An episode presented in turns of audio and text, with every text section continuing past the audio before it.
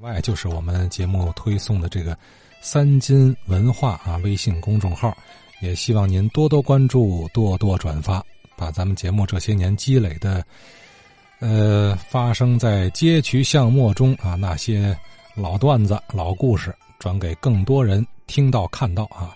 好多人呢，他是真不清楚咱们家乡的这些典故，呃，不清楚上辈人在这里生活的时候是一个什么样子。呃，无论是生活样貌，还是街景样貌，还是建筑样貌，甚至说，你就住那条街道、那条胡同里头，你所知道的、所看见的，也就是属于你这代人的记忆，对吧？呃，那个楼可能比你父亲岁数还大，那么更早时候，这条街巷、这座老楼又是个什么样子呢？也就是说，啊，这个建筑的风华岁月，是吧？更多人是无从领略到的，咱看的都是他那个年老色衰时候的景象，是吧？哎，前几天呢，我们无意中有一个疑问，就是青岛胡同啊，青岛胡同，一般人不知道它在哪儿。哎，一提出来，的确又勾陈出了一段段这里的尘封往事啊。呃，不过八十八岁的陈尊全陈老觉得，似乎还能再补充些情况啊。因为陈老在这个青岛胡同这儿啊，这个老洋楼里头啊，生活了六十多年呐，咱听听。这个听这个话说天津卫啊，听来听去说到我们家里边来了。说这青岛胡同啊，我跟您再详细的再说说。青岛胡同这个方位啊，呃，有那么四座楼，它是在这个九龙路、浦口道。跟这个青岛胡同这三个边呢，围绕着四座楼房，建筑图纸是一样的。百年以前呢，欧式的建筑。具体的这个地点呢，是九龙路三号，跟这个九三学社这两座楼是同样的建筑。在这两座楼的后边呢。又有两座同样的建筑，它的后背的墙就是青岛胡同。这四座建筑，它的建筑形式啊是非常艺术的。我呀，我去美国去了十一次，从来没有见过青岛胡同跟九龙路这个地方这四座楼的这个建筑形式，没见过。所以这种形式很特殊。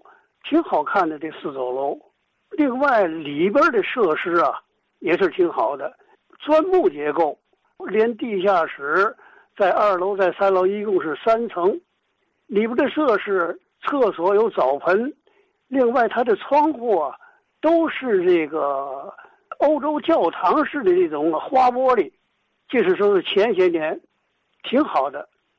另外在这四座楼靠马场道这边呢。还有一座楼，那就跟这四座楼啊不是一一室了，就是解放以后教育局干部的宿舍。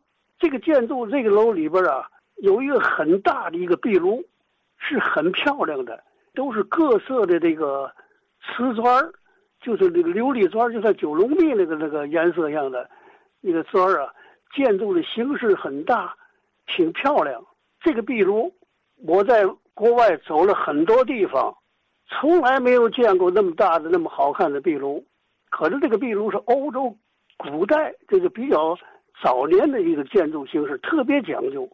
很可惜啊，后来这个大壁炉给拆了。我眼看着呀，那时候的民工啊，砸的乱七八糟。很可惜，一个大壁炉毫不经心的噼里啪啦就都拆了，把那个大壁炉砸的乱七八糟，拆的很可惜。我们看着，我们拦了几句啊，就说这个东西不能拆。我说你可以可以可以保留，他根本不听这个住户的话，就接着拆，拆的乱七八糟。他为什么拆呀？当时他就是那个整个的楼拆建呢，整这个楼啊很老旧了，也是百年以上的建筑了，拆的别提多可惜了。哪年拆的？七几年吧。呃，另外这座楼拆了还不算。这前面这四座楼啊，就是九三学社占的这座楼保存的比较完整，因为它是机关用的。其他那三座，在文化大革命当中，简直是原来那个美丽的建筑啊，给霍霍的乱七八糟。九龙路三号进去好几家，就在围着墙建筑了好多的这小零件，很可惜的一个楼，霍霍的乱七八糟。我们看着非常可惜的。您是哪年搬到这个地方来的？六十年代我就住在住在那儿。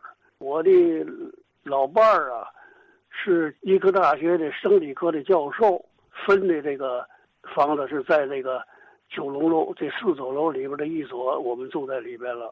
您知道以前这个楼最早的住户是什么以前这个楼啊，是姓杨的，在这住的年代比较久。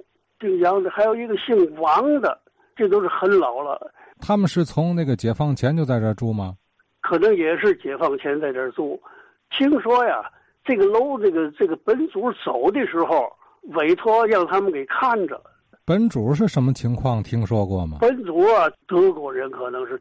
我刚住在那儿的时候啊，听他们说，这个楼房的本主啊，是在非洲也不什么地方，这个人还在，他的后代还有。这四座楼是一个一个主家是吧？哎，一个主。四个孩子大概是给他们盖的，这个四座楼一模一样，是一个图纸。现在这个楼啊成了大杂楼了。现在老住户啊，就是我们这一家姓陈的，还有一家的是姓王的。这姓王的是最早进入这个这个楼里边的一个老居民。听说他们祖上的人呢是干银行的。呃，可能跟这个原楼的原主啊，可能有些个联系。那个外国人走了之后，就交给他们了。这四座楼啊，现在的变迁呢是非常可惜的。好啊，这是八十八岁的陈尊全老先生。呃，聊着聊着，一听怎么着，聊我们家里来了。呃，好多朋友听节目啊，都有这种感受哈。哎呀，咱们现在听老先生讲这些啊，就是过去很长时间里，咱们对于这个历史建筑的不尊重、不爱护啊，没有敬畏心之下干的那些蠢事啊，映衬着当时很多人的无知，也应和了历史的局限性。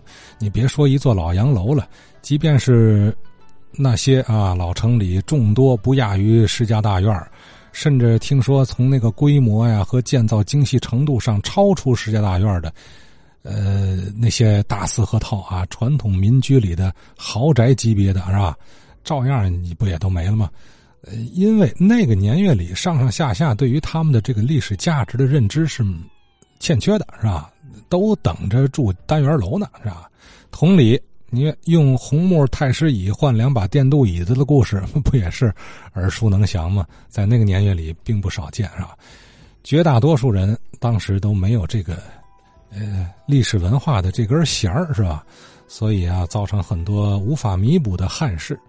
除非是有一些，哎，好古之人，对吧？对老物、老物件有亲近感，有这种文化情节的人，人家会先知先觉的去做些事儿。